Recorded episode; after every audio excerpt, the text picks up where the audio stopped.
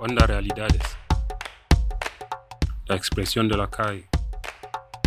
Una radio para la gente sin hogar, una radio donde no tenemos ni filtros ni tapujos. Agitamos conciencias.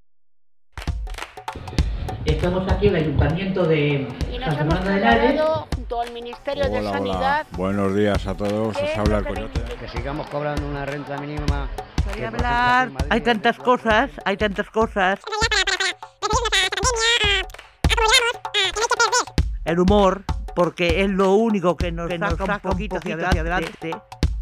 que estamos en ondarealidades.org. Ahí nos podéis escuchar Aquí estamos.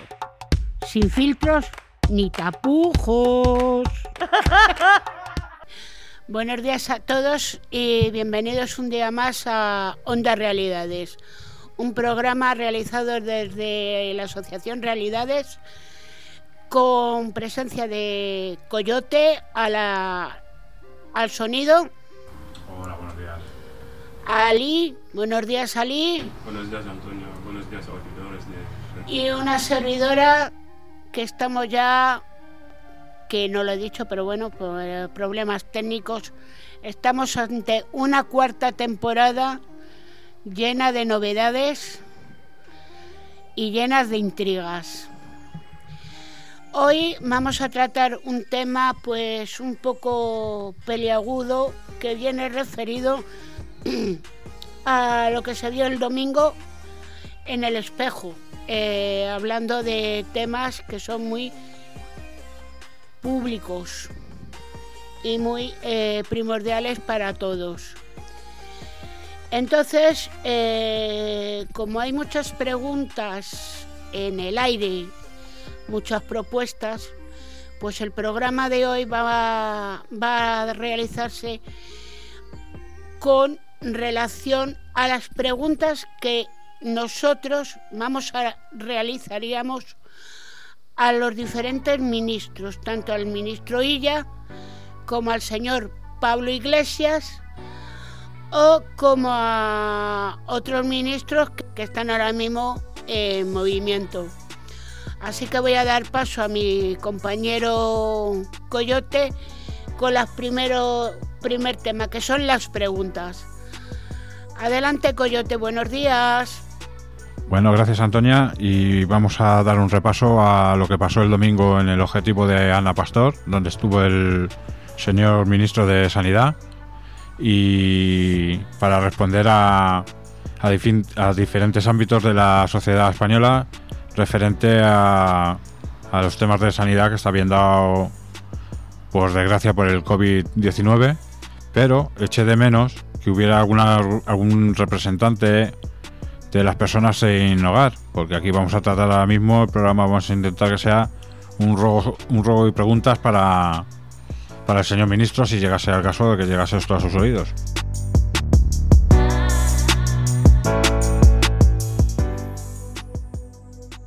Bueno, pues como una pequeña una pequeña toma falsa que hemos habido aquí en el programa, que mi compañero se ha trabado como las persianas, pues mientras que se, se desenrolla, doy paso a mi compañero Ali. Buenos días, Ali. Y bueno, ya sabes que el tema hoy son preguntas al señor, al ministro Illa, al señor Pablo Iglesias y a algunos de los ministros que andan por ahí. Eh, pues dime tus preguntas para el ministro de Sanidad. Adelante, Ali. Sí, buenos días, Antonio. De eso tengo dos preguntas. Una dirigida al señor ministro Illa de Sanidad y la segunda dirigida al señor vicepresidente y ministro de, Derecho- de los Derechos Sociales. Bueno, la primera pregunta dirigida al señor eh, ministro de la Sanidad, el señor Illa, era de saber, bueno, como lo hemos constatado en la comunidad de Madrid, hay como una discriminación en el momento de confinar. Y mi pregunta era de saber, cuando haya vacuna contra el COVID, ¿cómo haría sanidad para proporcionar de manera equitable dosis de esta vacuna tanto a gente desfavorecida como a gente rica sin que vuelva a haber esta discriminación? Bueno, ¿Y la otra pregunta? Si, si me per- permitiera seguir, la segunda pregunta está dirigida al señor vicepresidente, el señor Pablo Iglesias. Y según mi, pre- mi pre- mi preocupa- mi preocupación, pregunta al señor eh, vicepresidente para saber si piensa el que el gobierno actual está actuando como se debe para facilitar el acceso a vivienda social sino qué plan tiene el- esta- este gobierno para que haya suficiente viviendas sociales. Des- desenreda, pues adelante. Bueno, si yo, mi pregunta es la siguiente para el ministro de Sanidad. A pesar de que hay gente sin hogar que parece que somos invisibles hacia el resto de la sociedad, y en esta pandemia los sin techo han sido denostados como personas. ¿No tenemos derecho a una sanidad pública y digna? Gracias. Y, la siguiente, y mi segunda pregunta sería para el vicepresidente del gobierno. Eh, ¿Qué pasa con los padres que no tienen para comer y no, y no perciben una beca comedor para sus hijos? Mi pregunta va para el señor Illa y la siguiente es, bueno, tengo varias para él, pero bueno. ¿Qué medidas de, santidad- de sanidad plantearía con el coordinador de emergencias para las personas en situación vulnerable? Y si, utilizaría o manejaría la posibilidad de hacerles los test para tomar dichas medidas. Y la siguiente va para el señor Iglesias, vicepresidente. ¿Vería usted fiable el uso en Madrid de los pisos colmena o pisos macrocolmenas para personas sin hogar con pocos recursos? Más preguntas que las voy a hacer. Otra, quedan dos más para el señor Illa y son ¿Qué criterio llevaría usted ante una situación de atención primaria con personas sin hogar y con personas con hogar? ¿Les daría la misma, daría la misma o diferente? Y la siguiente es, ¿tiene o tendría usted coordinación con los servicios sociales en la campaña del frío para evitar confinamiento de las mismas en recintos muy cerrados? Esto para el señor Illa estas dos. Y para el señor vicepresidente, eh, ¿ve necesario o innecesario el voto de una persona sin hogar para unas elecciones generales? Y la siguiente es, ¿son visibles para usted las personas sin hogar y que según parece no tienen los mismos derechos que las personas con hogar?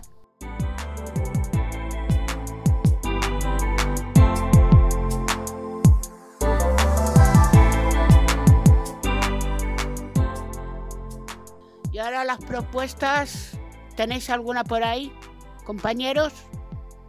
Hola, buenos días, soy Coyote de nuevo. Pues mira, una de las propuestas que podríamos tener para uh, estar en- y, no tener una larga espera en, en los despachos es que nos pudieran empadronar sin tener un domicilio fijo, porque eh, para el que tener una sanidad en condiciones, por lo menos aquí en la Comunidad de Madrid, pues necesitas estar empadronado. Si no estás empadronado, resulta que no, no eres nadie, o sea, eres un, eres un fantasma en la ciudad y no tienes derecho a absolutamente nada.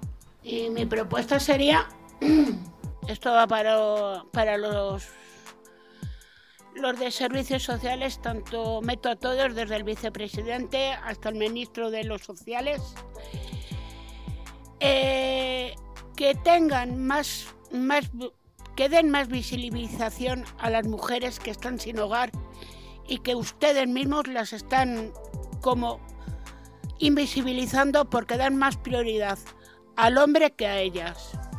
Y otra de las propuestas que tendría yo para el señor ministro de, de Sanidad es por qué cosas tan básicas como puede ser el dentista, el oculista y demás especializa- especializares que tienen en la sanidad pública, hay algunas coberturas que no tiene que no cubre la seguridad social, como ya he dicho, puede ser el, el dentista o el oftalmólogo, que son de primera necesidad. Bueno, mi pregunta, le haría una pregunta a Lee, como persona de fuera de España, ¿vale? Como inmigrante. ¿Tú has, visto, has tenido problemas a la hora de conseguir los papeles o tienes algún problema en la actualidad si no llegas a tener la ayuda de, de, la asociación? Bueno, no solamente yo, pero casi todos los inmigrantes encuentran dificultades en el momento de solicitar documentación. Como persona inmigrante, realmente no sé a dónde dirigirme para presentar mis quejas, pero si al respecto, si se pudiera hacer algo para que eso nos facilite un poquito, sé que hay, que hay requisitos para poder bueno, solicitar una autorización de residencia, pero alguien que cumpla con estos requisitos, porque luego tiene que enfrentarse a otras, a otras dificultades. Y creo que es eh, una cuestión que se tiene que tener en cuenta. ¿Tú dirigirías alguna pregunta, vicepresidente, en concreto referente a la situación de permisos de permanencia en España, permisos de DNI y todo para que os agilizaran la tramitación de los papeles? Sí, por ejemplo, la primera pregunta que le pudiera hacer era de saber por qué conceder a una persona una autorización de, residencia sin, eh, sin que se le permita trabajar. Por ejemplo, por mi caso tengo una autorización de residencia no lucrativa y dicen que nosotros los eh, sin techos aprovechamos de las ayudas. Yo llevo 10 años viviendo en España, he intentado de todo de toda manera posible para integrarme, haciendo cosas y es difícil para una persona que no pueda trabajar no aprovechar de las ayudas. A mí me cuesta. Eh, es difícil para una persona por su honor, por, eh, ¿cómo se dice? Su, es que no me viene un poquito, no me viene bien la palabra, pero... Su orgullo puede ser. Justamente para, su, orgullo ir a, a, pedir, porque siempre la mano que pide está debajo, la mano que da, que da y nadie quiere estar debajo. Y entonces eh, tener una residencia no lucrativa que no, te permita trabajar, sí que es algo, pero aún falta, porque lo, primero en, la dignidad de un, ser, humano es poder mantenerse en sí mismo.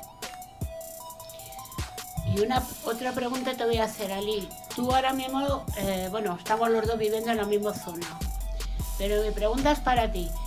¿Tú te ves dentro del bucle del barrio siendo como es, con tanta, con tantas, tantas personas de diferentes etnias?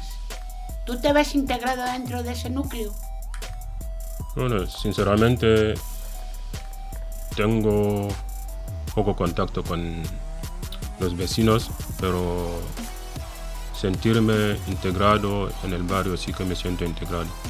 Y no solamente en, el barrio, pero en España, porque a día de hoy, con el tiempo que llevo viviendo aquí, casi oficialmente no, pero casi me siento como un español. Así que en ese sentido no tengo problema. Así que de veces cuando nos enfrentamos a actos de discriminación, pero yo me paso. Es lo mismo en mi país, no todo el mundo es, el amigo de todo el mundo. Así que, bueno, con los que me llevo bien, estoy contento y con otros, bueno, depende del entendimiento de, cada uno.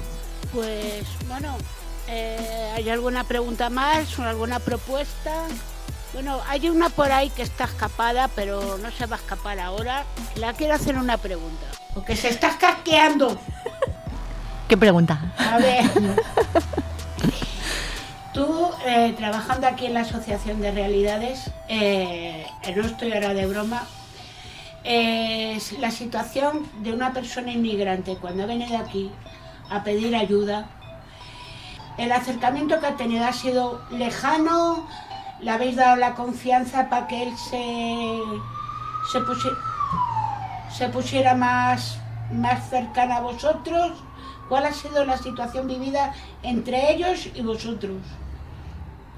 Hombre, aquí en la Asociación Realidades lo que intentamos siempre es eh, tratar a cada persona de forma individual, o sea, tenga la situación que tenga, sea del género que sea o del país de procedencia, o sea, cada persona es un mundo, hay que escucharla, hay que intentar proporcionarle todos los recursos que, que necesite, que pueden ser de todo tipo pero sobre todo eso, hay que conocer bien, bien primero a la persona para saber proporcionarle eh, todo lo que necesite. Pues muchas gracias por eso que quería escuchar, de una persona que está trabajando en una, en una, en una asociación que es otra persona más de un equipo de ayuda a las personas sin hogar y personas inmigrantes que quieren ser eh, más visibles y que tengan una poder salir de la situación que ha venido a España y llegar a tener, como pedíamos ya en la primera baza que tuvimos, hogar pero sin muros, una ventana para esos derechos de documentaciones y de todo lo que es necesario para ello. Así que bueno, veo que mis compañeros no hay ninguna propuesta más, no hay ninguna pregunta más, ni nada. Pues por hoy día extra de Onda Realidades, una radio sin filtro ni tapujos, como hemos dicho hoy, al pan pan y al vino vino en preguntas y propuestas, pues aquí nos despedimos y volveréis a escucharnos otra vez el jueves de 10 a 2 de la tarde en nuestra cuarta temporada del programa. Así que gracias por escucharnos y volveremos el jueves que viene. Que sin. Ah, si es que ya no. A ti para editar esto, ya verás. Te, te vas a acordar de mí, de mi generación. Onda Realidades. Agitamos conciencias. Agitamos conciencias. Hay tantas cosas.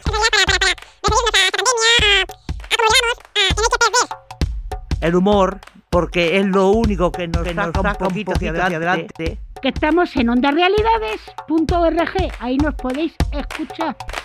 Aquí estamos. Sin filtros ni tapujos. ¿Qué empezamos desde el principio?